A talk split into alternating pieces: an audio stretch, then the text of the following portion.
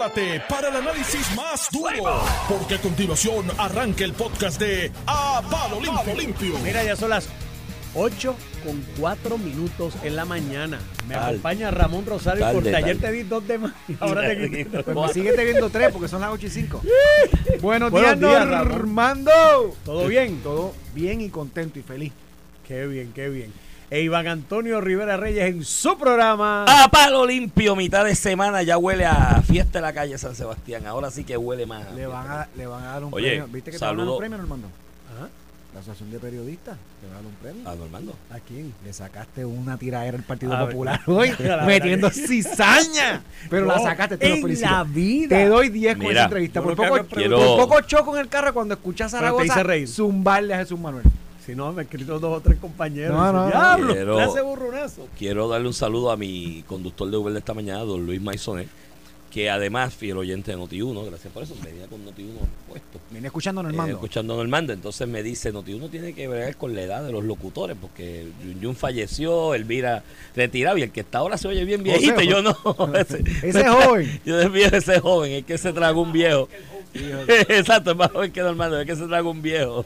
Y Normando tiene 90 años. Saludos a Luis Maisonet, puertorriqueño ahí haciendo patria temprano Muy bien. trabajando. Dímelo, estamos preñados de noticias. Y el programa y- es corto hoy. más corto. Mira, vamos a empezar por la, el- el- de Zaragoza. El primer tiro de, de, de contacto en la campaña del Partido Popular Democrático se acaba de suscitar en la mañana de hoy, en exclusiva y en primicia por Noti 1630 en entrevista de Normando Valentín a don Juan Zaragoza, senador, eh, secretario de Hacienda, cuando eh, pues Jesús Manuel ha hecho esa expresión en más de una ocasión, porque Zaragoza su trademark es la experiencia, es sus cualidades y dotes administrativos. Eh, y Jesús Manuel pues ha tratado de distanciarse de eso, de llevar o crear contraparte o, o diferencia de esos planteamientos y hace una expresión de que él no viene a administrar problemas, porque Zaragoza se ha vendido como el administrador. que Eh, es que la es. campaña de Zaragoza es su marca, es su trademark. Su trademark. Eh, entonces, y la experiencia. Entonces, pues Jesús Manuel, para tirarle a ese trademark, dice, no, yo no vengo a administrar problemas, yo vengo a solucionarlo. Y Zaragoza, Y espérate, antes que digas Rosa, y Normando que no es santo, porque Normando se, con el relajito, mira que Jesús, que tú tienes que responder a que Jesús Manuel dijo esto, o sea, como que ya le metió la puya y le sacó. por Porque eso. yo creo que un poco la crítica a Zaragoza, vaya güey, son críticas que se le hacen a los políticos en general y que son críticas que si tú las miras en los méritos son innecesarias. Uno le pide al político o al líder que sea caudillo, que sea... Bueno, eh, la frase más grande de Hernández Colón, sea, el- lo que tú recuerdas de Hernández Colón como líder más grande, cuando cogió a Baltasar Corredor y echó para adelante el, el gallito. Sí, sí, porque el O sea, pueblo se identifica con eso. Y, y- en, en Puerto Rico pero- hay una pero vocación fíjate- de caudillismo. Pero pues, fíjate que para ser un buen gobernante, no hay que tener Tú eso. no tienes que ser un bravucón o tienes que ser buen gobernante, pero se le pide. Y en las campañas políticas ni se diga. A Normando le encanta que se sumen porque eso hace parte de la. titulares y, crea y la para el día. controversia. Es parte, es como, como hasta en el deporte. Uno quiere ese, ese pique, ¿verdad? No, no necesariamente dejan a los puños. Pero los hay ese periodistas deportivos lo hacen. lo también. hacen también.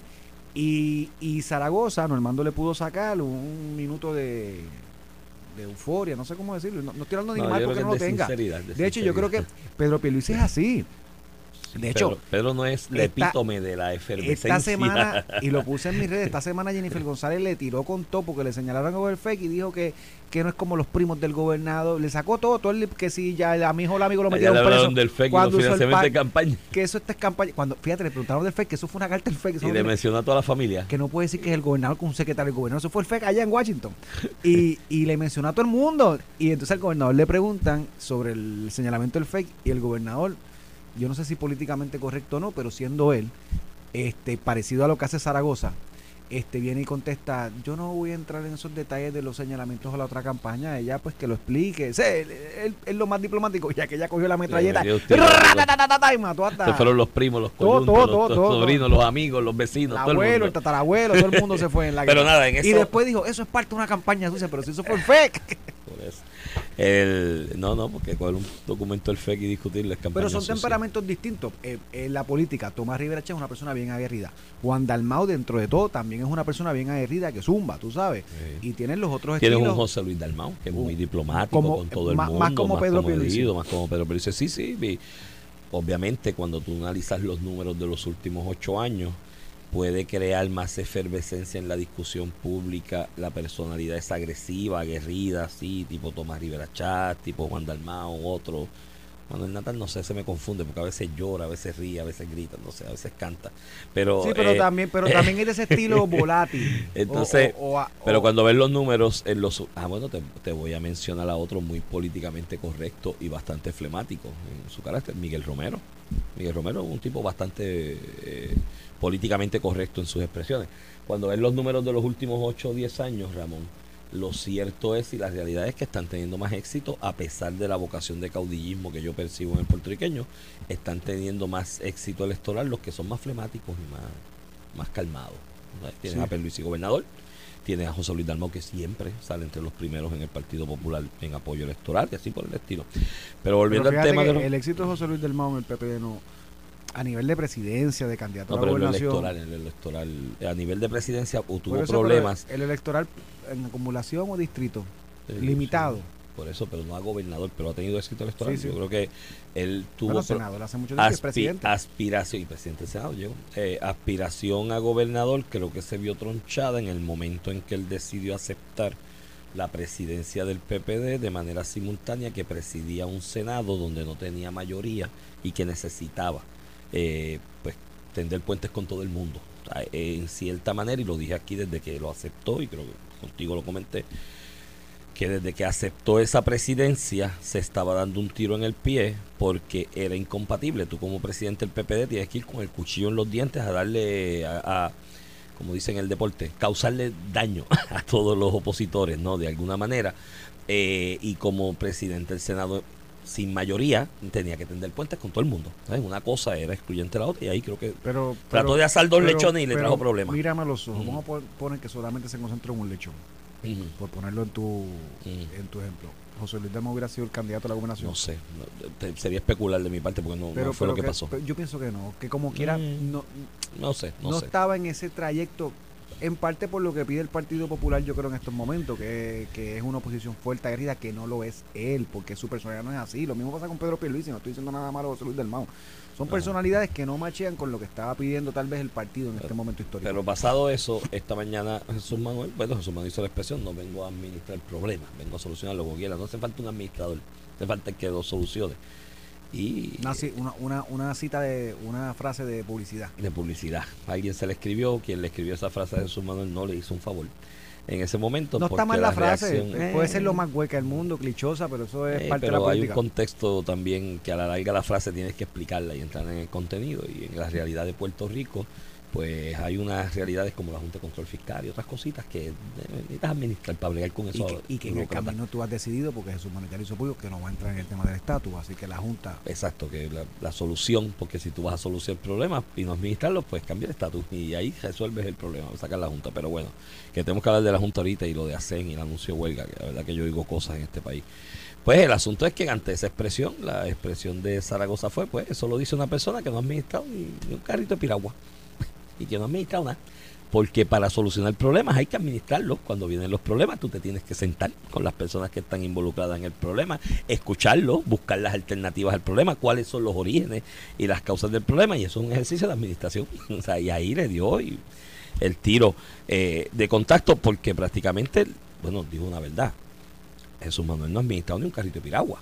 O sea, buscar los dotes administrativos eh, de Jesús Manuel. Y yo creo que es para beneplácito de la campaña del PPD el primer tiro, aunque sea de bala de salva, que se da en esa campaña y qué bueno que va cogiendo vida porque se lo digo sinceramente, o sea, el que piense que las elecciones se ganan dándose abrazos, las primarias especialmente, dándose abrazos, cariños y besos, no.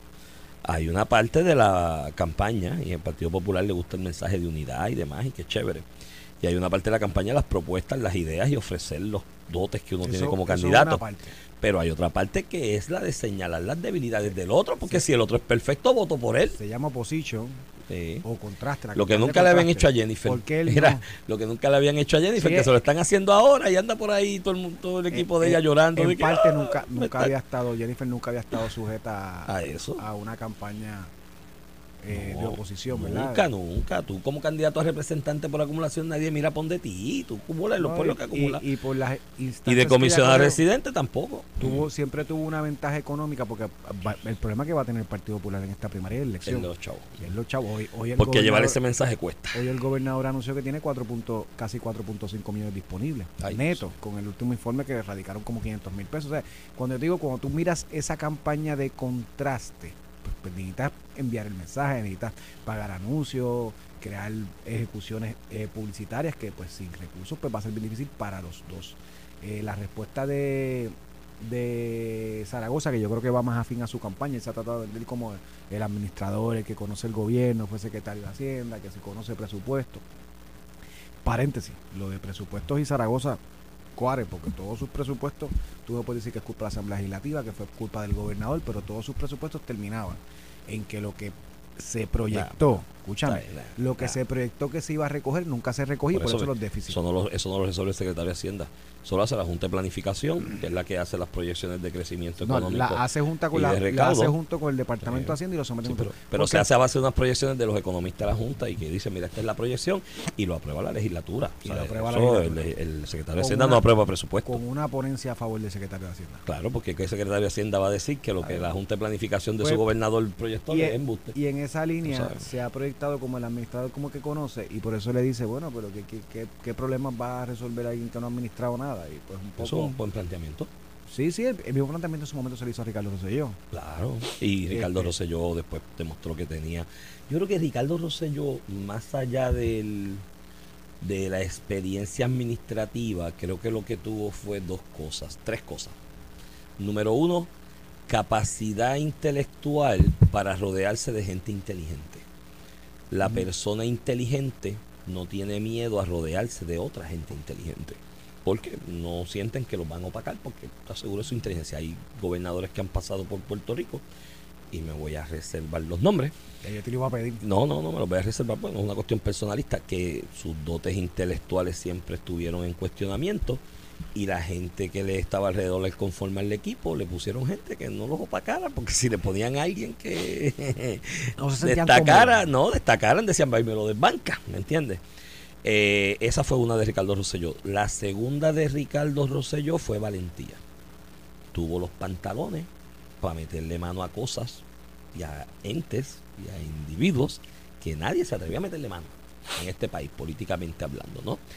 Y la tercera que tenía Ricardo Rosselló como cualidad y capacidad fue la de trabajador. Porque el tipo trabajaba, de verdad. El y- tipo y- era un, y lo workaholic. también. Y lo proyectaba de esa manera. Eh, pero es la realidad, ¿sabes? Y ya empieza ese contraste a definirse entre qué es, cuál es la oferta que le vamos a hacer los populares, ¿no? A- al, parti- al pueblo de cara a unas elecciones. Yo he dicho, para que nadie me culpe, me, me culpe, ¿no? Me, me Te acuse. señale, me acuse de que estoy vallas. Sí, en esto yo asumo postura. Y digo que estoy vallas a favor de Juan Zaragoza porque yo entiendo que de cara a una elección contra Pedro Pierluisi, que ha demostrado ser un buen administrador dentro de las circunstancias de la Junta y ha llevado me lo resume un popular hace poco en unos tragos que nos estaban dando ahí en la placita, me dice que es popular y va a votar por Pierluisi y me dijo, pero ¿qué ha hecho mal? Así, y es verdad, yo me dije, contra, esa frase es bien lapidaria, ¿me entiendes? En ese aspecto de la capacidad administrativa, un contraparte plausible que puede presentar el PPD para presentarlo de oferta con algunas otras distinciones de Zaragoza. Y yo pues, estoy claro. para hacer una mejor campaña del Partido Popular, tú dices. Entiendo que puedes hacer Mira, una mejor campaña. pero, pero- y antes de llegar a eso, Iván, creo que el, el reto mayor que ellos tienen es la cuestión de la estructura. Yo no tengo duda que van a coger los endosos. Pero mira, al día de hoy, validado, y, eh, Jesús Manuel y Zaragoza tienen que coger 8 mil endosos. Esos son 8 mil personas que le firmen. Eso no es ningún problema para ningún partido de mayoría. Nunca lo ha sido. Eh, Pedro Pelici lo corre, cogió en 24 horas, Jennifer González lo cogió en 7, 8 días. 6, 7, 8 días. Este, siete relativamente- días y medio. relativamente rápido. Eh, si lo comparas con lo que te voy a decir, Jesús Manuel y Zaragoza llevan cuánto, dos meses y pico. Un mes y pico. Ah. Un mes y dos semanas más o menos. Me empezaron en noviembre. No, diciembre, porque en noviembre anunciaron a lo que certifican y le empiezan a dar los endosos. Un mes y pico. medio. Ujú. ¿Cuánto lleva Jesús Manuel?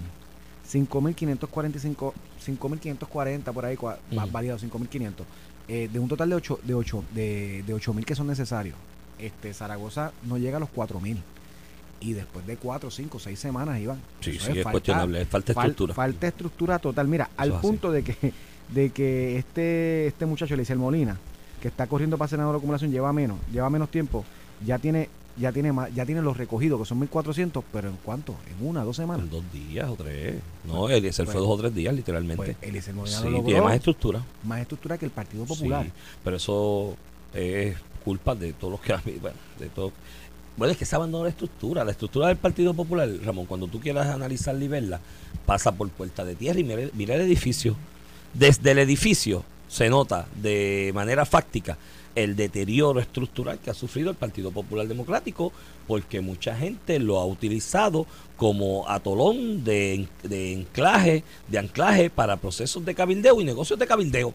Y nadie lo ha usado para echar para adelante una idea, un proyecto y un propósito de país. Eso es lo que ha pasado con el Partido Popular. Y en algún momento en la historia, cuando yo coja más suave la cuestión del litigio y me siente meramente escribir y a disertar sobre esto, los voy a señalar a todos con nombre y apellido de los que han cogido el Partido Popular de atolón, de anclamiento de los negocios de cabildeo. Abandonaron las ideas, abandonaron los propósitos, abandonaron los objetivos, abandonaron el país completo así. Usaron la pava, como era rojita, se creían que era de sangre y se pegaron como los vampiros a chupársela. Mira, año nuevo, nuevas resoluciones y cuán importante es estar saludables.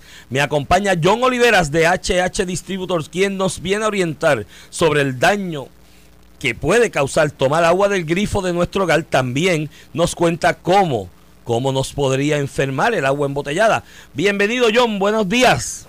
Saludos, Iván, saludos, vamos a decirle Luis, y para no, ¿verdad? Para no John, mantenernos en la infancia. mi compañero. Luisi. Mi compañero. John, John es compañero mío hace muchos años, papá. Sí, sí, sí. De yo- barrio, de yo- barrio, de mí- baloncesto, de bicicleta. A mí no me faltan endosos para hablar aquí, papi, así que vamos a. Está Tu, buena produ- tu producto tiene los endosos de la gente, ¿verdad? Ya lo tiene, certificaciones y todo, mira. Es así. Mira, John, este, te, tú, tú llegaste a ver los caimanes que eran mascotas de, de Ramón allá en el barrio. Eran de él, él era el que los cogía allí en, en, la laguna y se llevaba para Guarico allí. Mira, John, Sí. es un asunto muy serio. Cuéntanos, ¿cómo nos podemos enfermar con el agua que llega a nuestro hogar? Pues mira, esto es sencillo, no, no lo digo yo, ¿verdad? Lo dicen los mismos médicos, que el 90% de las enfermedades viene del agua, porque nuestro cuerpo es agua. Nuestro cuerpo va a reaccionar de acuerdo al agua que nosotros utilizamos y el agua que llega a nuestros hogares no es de la mejor calidad.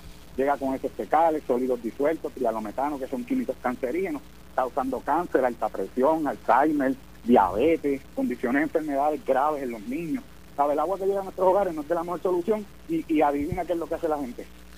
Compra agua en botella, pero ¿por qué el agua de botella no es la solución y cómo podemos Mira. ahorrar dinero por cada caja de agua? Oye, que ya salen a cuatro dólares y pico. Mientras más grande la familia, más el gasto y en mensual. la- Y, en- y en estas tiendas por departamento que tú tienes que pagar una membresía ya están en 8 dólares el paquete. Mira Y la gente lo ve de esa manera, con muchos pesitos, pero es porque no lo suman al mes.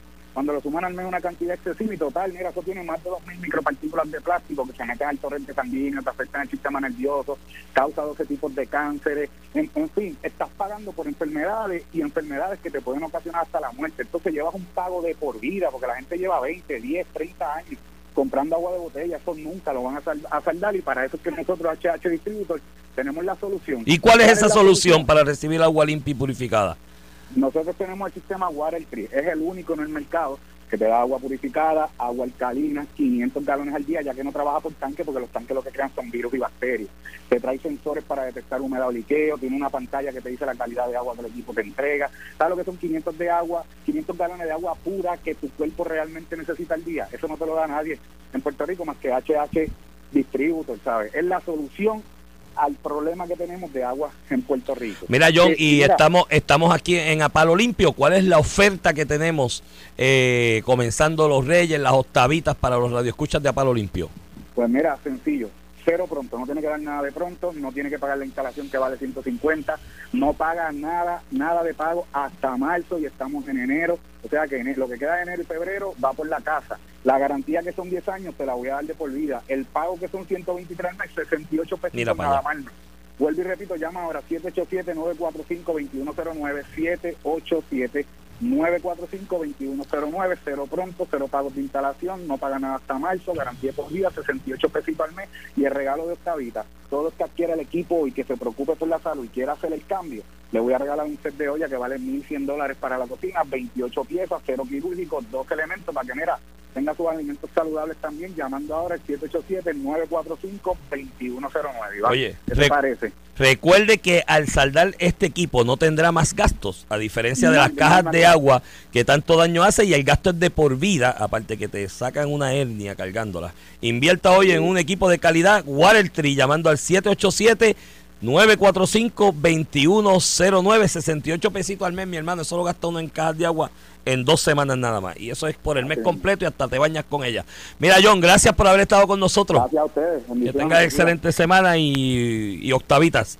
Vamos a la pausa, Ramón. Cuando regresemos tenemos que comer varios temas. Tenemos lo de la fianza, tenemos lo... Mira, SEM, voto de huelga desde el 26, porque que es una práctica ilícita del patrono que le diga en la mesa de negociación del convenio que hay unas cláusulas económicas que no se pueden porque la Junta las prohíbe.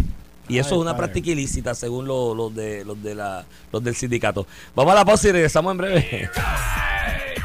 Estás escuchando el podcast de A Palo Limpio de Noti1630. De regreso aquí a Palo Limpio por Noti 1630, edición de hoy, miércoles 10. ¿Y qué es hoy? 17 de enero del 2023. Este es Iván Rivera, quien te habla. Acompaño como todas las mañanas al licenciado Ramón Rosario Cortés y Valiente. Mira, Iván, buen día, Iván Antonio. Mira, Iván, para decirte más de los endosos, de los recogidos y eso. Adanora, de 8000 que tiene que recoger, tiene poco más de 800. Apretado en un tiempo. Te voy a decir, otros que radicaron, que bendito, para gobernador, te hablando de gobernador. Víctor Luis Medina tiene 7 presentados. Carlos Cintrón Rivera tiene 0. Yo creo que Adanora se fue con los panchos. Tienen hasta el 30 de enero para co- recoger 4000 y la veo muy lejos. Y comisionado residente, eh, la Melín Soltró, la del Victoria Ciudadana, que, que se fue y dijo que iba independiente, tiene 336. Así que otra que se va con los panchos. Eh, va en camino con 600 por ahí, de 1491 que tienen que recoger los de Tiene que acumulación. la mitad antes, ¿no? Este Luis Raúl Torres ya está pisando los 1200, así que está cerca de la meta. Los demás, Elizabeth Molina que los recogió. Y los demás están todos chavados. Elizabeth Torres, ¿quieres saber cuántos ha recogido Elizabeth Torres? ¿Cuántos? 300. Pero ahí no están los del De weekend. 1491. Ahí no están los del weekend. No es que esto se registre automático, papá. Acuérdate que es por Ah, digital. ahora es digital. Tú lo registras y se. ¿De cuándo es eso? Porque, Esto, la información me llega estos días, estos días de ayer. Porque ya sábado y domingo tenía una comparecencia en algunos municipios Tre- anunciada. 300, mi hermano.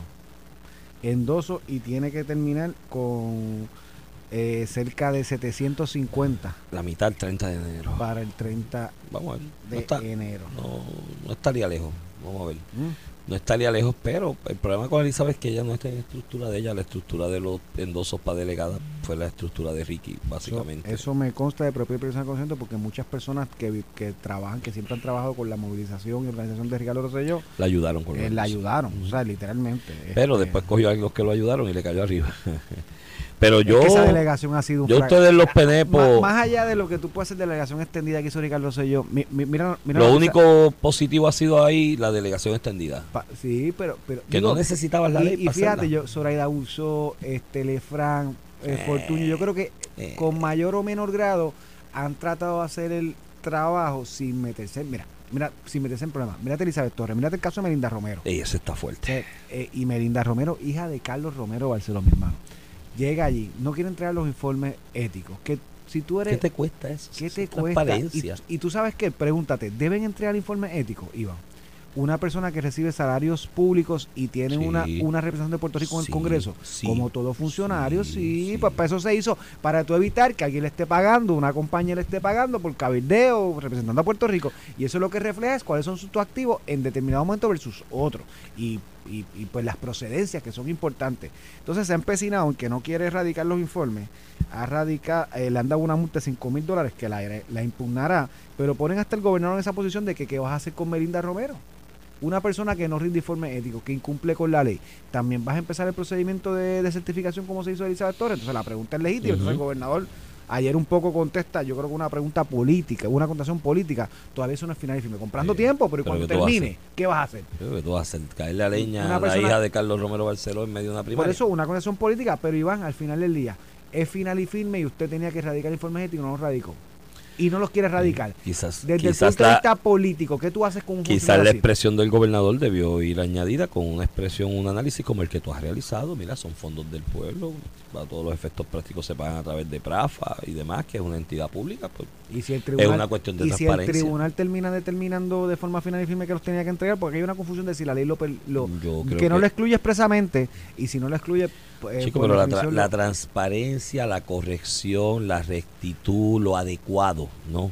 Cuando tú eres figura política, porque si vas a una elección eres una figura política, ¿no? Electa, que, que- te expones al, a- al proceso electoral, ¿no? Y a la evaluación de los electores. ¿Tú crees que necesitas que haya una ley para que tú hagas actos afirmativos de demostrar más allá de toda duda tu transparencia y tu y tu buen manejo de las cosas y que no Yo- tienes conflicto mira, de intereses? Iván, yo radiqué informe ético.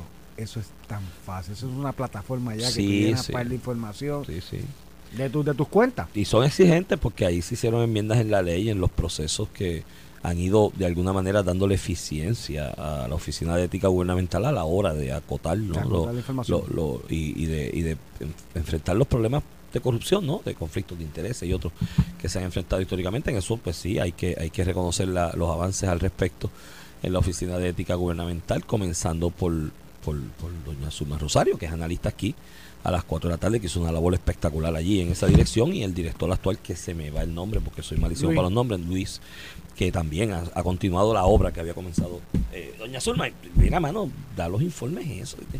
Yo, yo creo que a- a- a- Además, esto es ¿cuál- especulación de mi parte, pero me da la impresión ¿Cuál es el mensaje que Melinda, me da la impresión de que Melinda está en el mismo mood de, de Mariana, de que la gente no sepa que tiene chavo. Eso vuelvo y te repito, no sé si los tiene o no, pero me da la impresión de que por ahí sopla, porque ¿cuál es el problema de presentarlos? ¿Me entiendes? O sea, preséntalo ya. Si tienes chavos y eres millonaria, ya es parte de una sucesión de don Carlos Romero Barceló, que yo creo que Alguito dejó. No, no creo que ese sea el caso. ¿No crees que hace caso? Yo No no lo conozco en sea. detalle, así que no sé. Ah, que no sé, no sé, este, eh, la, la, la dinámica, no los conozco, ¿sabes? Pero lo que tenga ahí, mira, pues ponlo, porque yo no sé, a lo mejor, digo ya, ella quizás desistió de volver a ser candidata a algo en la vida, pero si ella quisiera ser... llevar una multa de ética. no, no, no, y el nombre tuyo y un señalamiento y la duda de la ciudadanía, yo creo que no cuesta nada que vaya y los presente, pero bueno, le está buscando problemas ahí a su Mira, se nos partido. acabó el tema. Te quería hablar un poquito de lo que salió un poco durante el día de ayer en una vista del caso de Wanda Vázquez. Pero lo discutimos mañana. Ahí salió parte. ahí, no, no, ya, ya nos están mandando a cortar, No, papá. ya, se Ya. acabó ya. Ya no quieren escuchar Tan caso. rápido, pero si nos deben cuatro minutos y ahora cinco, nueve, mañana yo los cojo. Y la entrevista, mañana nos quedamos. Mañana los mañana que cojo. no venga Alejandro y, y Carmelo. No, no diga eso, que va y lo coge en serio y se queda. y yo tengo que trabajar. Mira, nos escuchamos mañana, manténgase en sintonía. Esto fue el podcast de A, A- Palo Limpio de Noti1630. Dale play a tu podcast favorito a través de Apple Podcasts, Spotify, Google Podcasts, Stitcher y notiuno.com.